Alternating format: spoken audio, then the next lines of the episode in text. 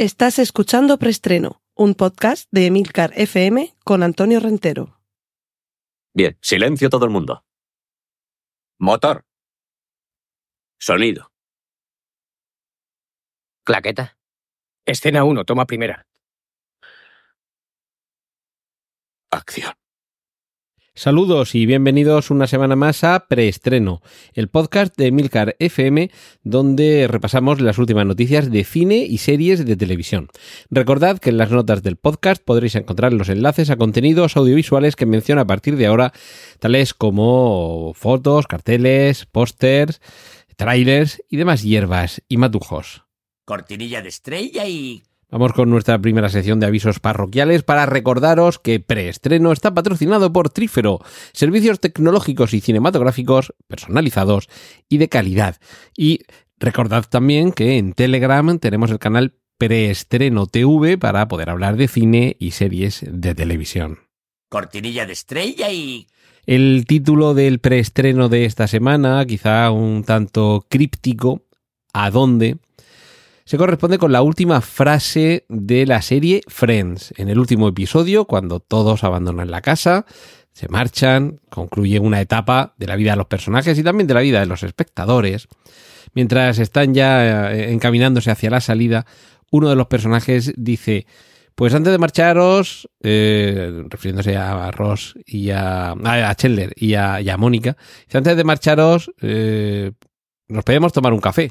Sí, sí, sí, vale. Y mientras todos van saliendo, la última frase es ¿A dónde? La pronuncia el personaje de Chandler Bing es el broche de la serie, síntoma del humor, del tipo de personalidad del personaje. Y es que esta semana ha fallecido Matthew Perry, el actor que le encarnaba y que tantos buenos ratos nos hizo pasar. Pues, ¿a dónde irá ahora Matthew Perry? A donde siempre estuvo, a nuestros corazones. Cortinilla de estrella y... Vamos allá con las noticias de cine. Atentos. Assassination. Eh, Juaniquilator, ya me contarás si lo he pronunciado bien. Assassination, asesinato, es la película en la que Barry Levinson, con guion de David Mamet, aborda el asesinato de JFK. Protagonizan Al Pacino, Vigo Mortensen, Sia LaBeouf y John Travolta. Y en este caso la óptica que adopta eh, tiene que ver con una de las teorías sobre la explicación a este magnicidio, y es que estuviera organizado por Sam Giancana, el capo de la mafia de Chicago.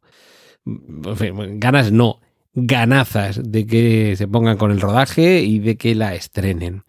Podemos ver también un clip de Saben Aquel, que es la película que dirige David Trueba sobre la vida de Eugenio, uno de los más grandes contadores de chistes, eh, o acudios, como digo en mi lengua madre, que ha tenido este país. Así que si queréis saber algo más de este personaje, y por supuesto reíros, porque eh, el clip que se puede ver es el de su primera aparición en televisión, en la que cuenta uno de sus famosos chistes.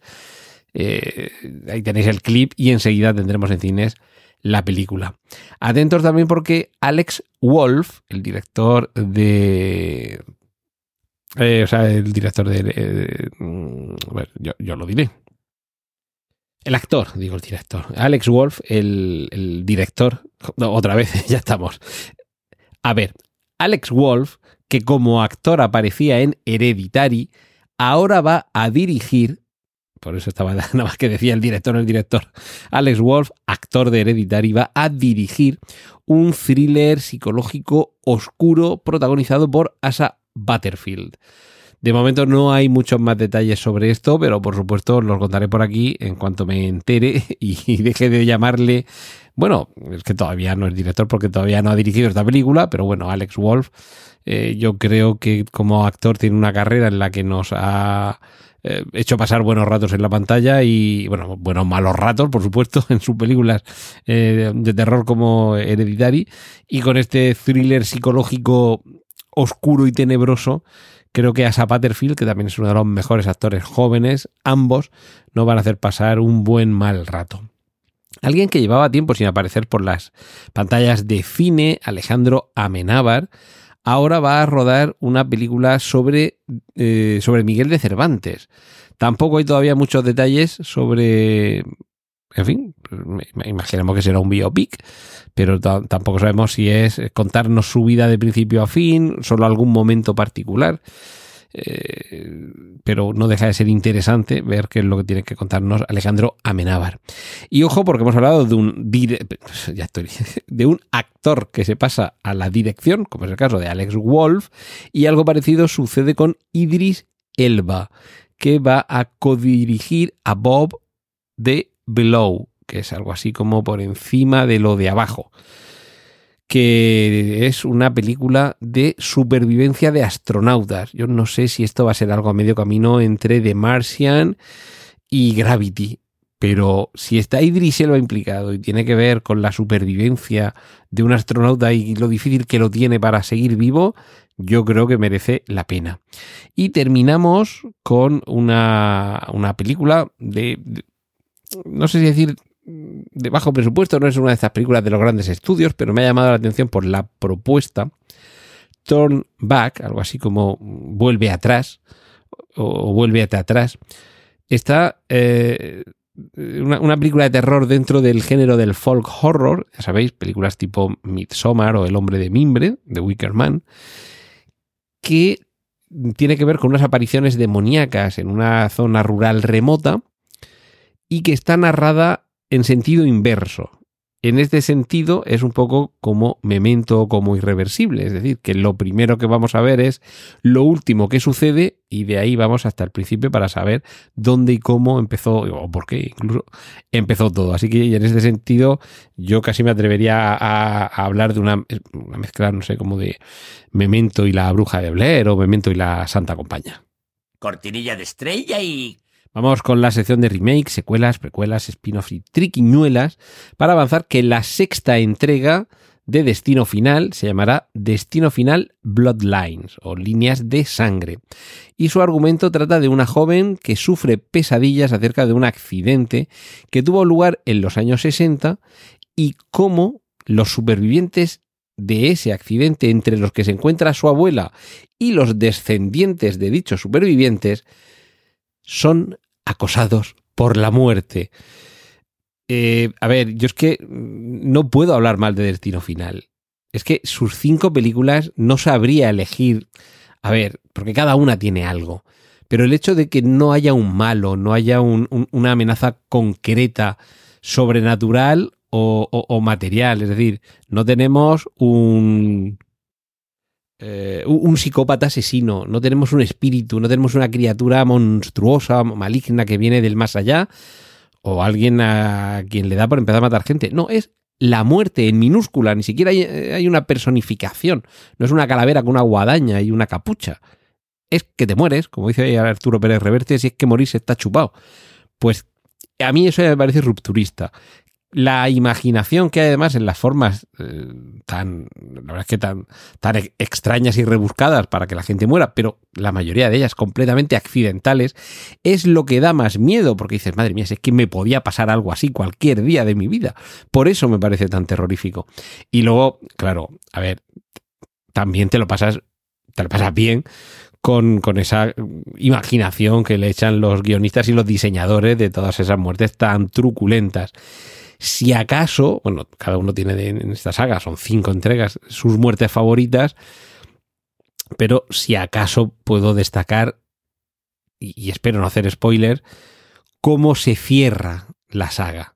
El cómo se cierra la saga eh, al final del, de la quinta entrega me parece magistral. Entonces, espero que este Líneas de Sangre que ya digo, iría a los años 60, décadas antes de cuando todo comenzó, que fue a finales de los 90, si no recuerdo mal, cuando se estrena la primera. Eh, eh, espero que encaje bien. Y es posible que lo haga, seguro que sí. Así que no puedo decir más que le tengo muchísimas ganas a este destino final Bloodlines, líneas de sangre. Eh, con un título muy parecido, Cementerio de Animales, líneas de sangre, porque en inglés es Pet Cemetery Bloodlines en plural, se va a estrenar también la precuela de la película que también tuvo su reciente remake, basada en la novela de Stephen King y se supone, se supone que va a tratar de completar algunos huecos que se quedaron sueltos en, las dos películas, porque es un, eh, una precuela, ¿vale? Aquí también no- no- nos vamos un poquito antes para conocer cómo se genera ese cementerio de animales. Y eh, eh, por ahí he leído que, que podría ser casi un remake de una película del año 1974 que se titula Death Dream, o sea, Sueño Mortal, y que, aunque no adapta el libro porque todavía no se había escrito, sí que es más fiel al espíritu que hay en el libro.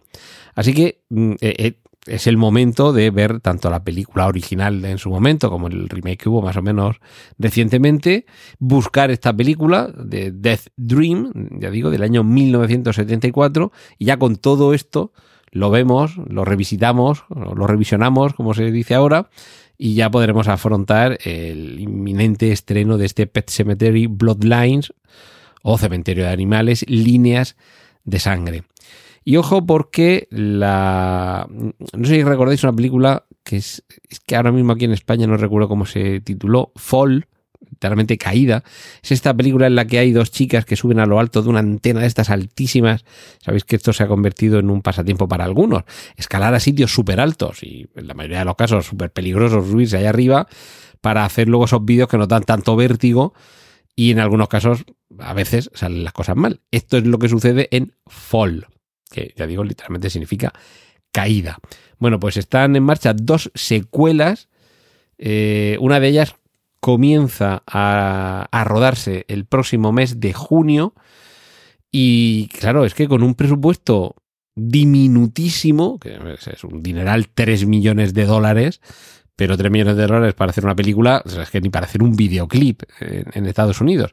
Pero en este caso sí que tuvieron la, la, oportunidad de con ese presupuesto tan nimio, sí que es cierto, la localización prácticamente única, la parte de, arriba de una antena en mitad de un desierto y dos chicas que se quedan ahí atrapadas y cómo intentar salir de ahí y no matarse, pues recaudaron más de 20 millones de, de dólares, es decir, que esto es multiplicar casi por 7 la, la inversión, así que claro, ya tardaban en hacer la secuela. En este caso, dos secuelas que tratarán de ampliar el, el original y, bueno, la idea es eh, no solo ampliar la historia, sino llevarlo todavía más allá.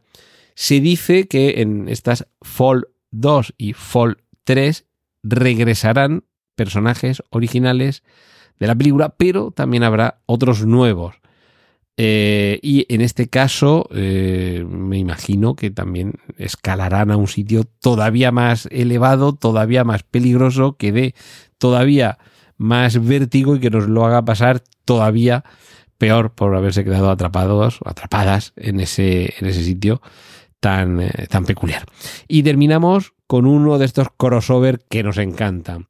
Si ya hubo un crossover entre Jason y Freddy, si no recuerdo mal, si ya hubo uno entre Aliens y Predator, nos faltaba el crossover definitivo sobre el que ya podemos ver un, unos pequeños apuntes con dos personajes tan animados como diabólicos.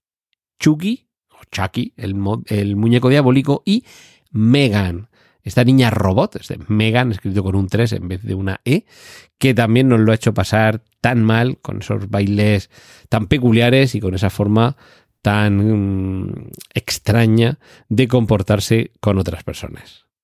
Cortinilla de estrella y... Vamos al mundo de las series, porque últimamente estamos teniendo mucha gente que se aproxima a él desde ámbitos cinematográficos en los que siempre habían destacado y nunca se habían paseado por la pequeña pantalla. El último es John Carpenter y anuncia su serie de la siguiente manera, y abro comillas. Mira, no soy un maestro de nada, solo quiero jugar a videojuegos y ver baloncesto. He hecho una serie, Suburban Screams. Si no te gusta, vete a la mierda. Si te gusta, me gustas. Así que ya está, lo siento, me estoy comiendo un helado. Cierra comillas. Pues es la forma en la que nos anima John Carpenter a que veamos Suburban Screams, gritos de, de, los barrios de las afueras, que no.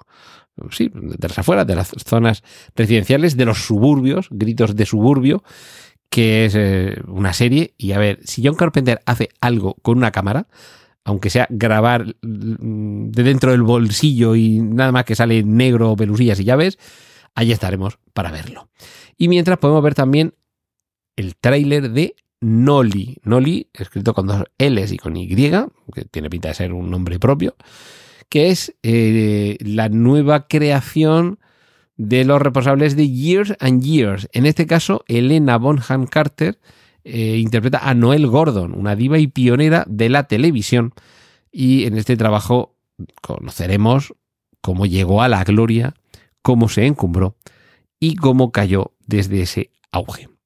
Atentos los suscriptores de Apple TV Plus, porque The Enfield Poltergeist se encarga de ir más allá de los hechos que ya vimos en Expediente Warren 2 o de Conjuring 2.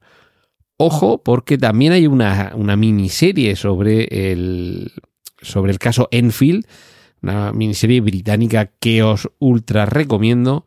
Y en este caso, de Enfield Poltergeist va a ser una serie documental híbrida porque utiliza desde recreaciones hasta materiales de archivo reales.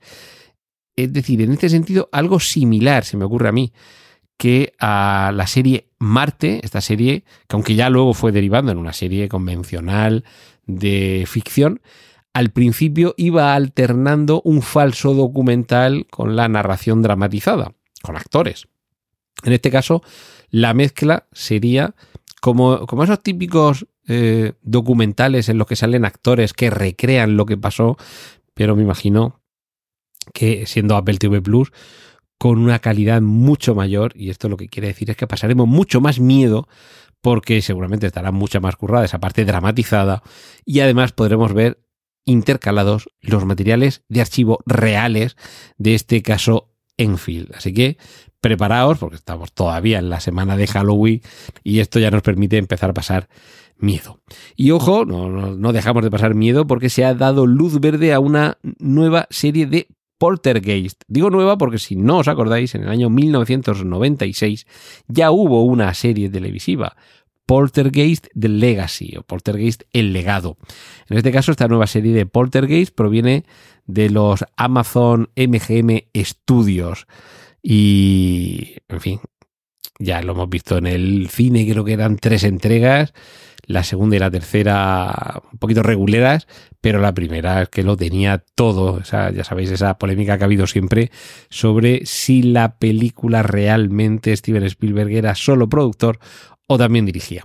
Y terminamos con un proyecto de Vince Gilligan, el creador de Breaking Bad y Better Call Saul, que en este caso es una serie de ciencia ficción.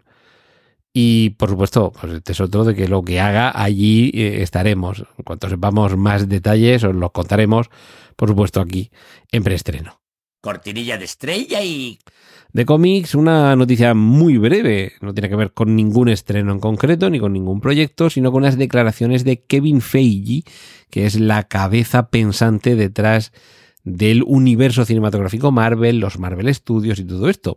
Y es que ha declarado que todas las películas y series de Marvel que se pudieron ver en las plataformas de Sony, bueno, en las plataformas o en las producciones cinematográficas de Sony, Fox y Netflix, esto incluye los Cuatro Fantásticos, los X-Men, eh, los, Defensores, eh, los Agentes de Shield, todo esto es canon en el universo cinematográfico Marvel.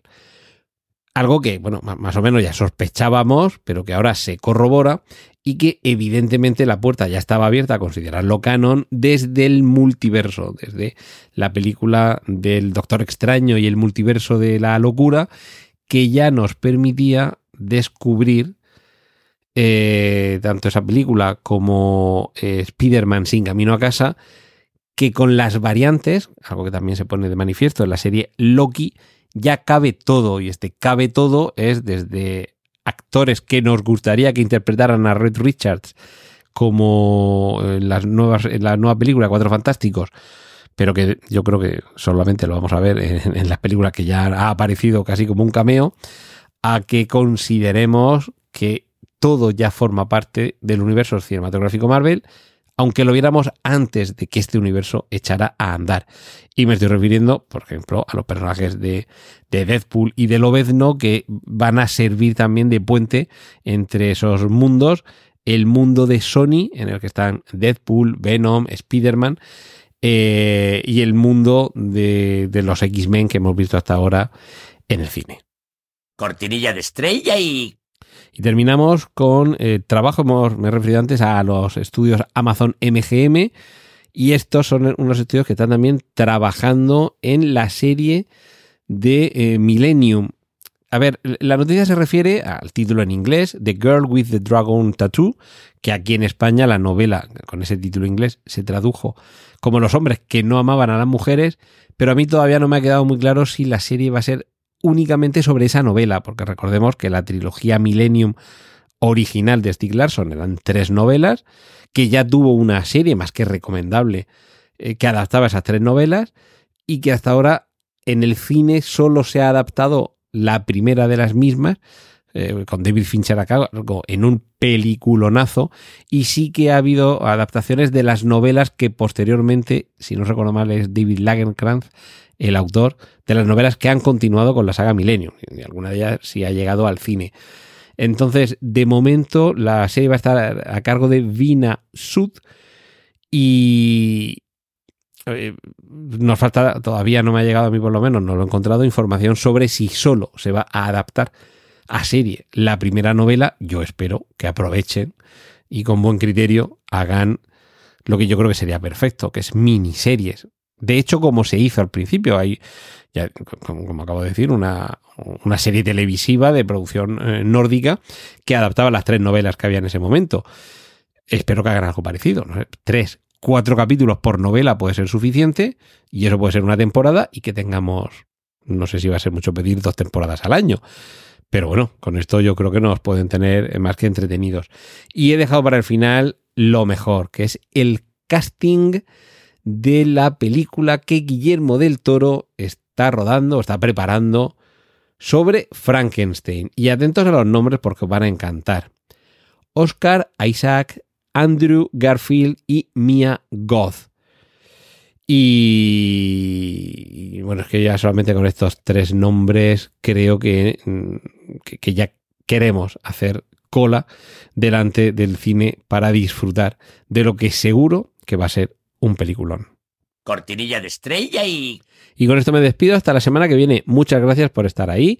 Regresamos en siete días aquí en Emilcar FM en preestreno. Un saludo de Antonio Rentero. ¡Y corten! Gracias por escuchar preestreno. Puedes contactar con nosotros en emilcar.fm barra preestreno, donde encontrarás nuestros anteriores episodios. Genial, la positivada.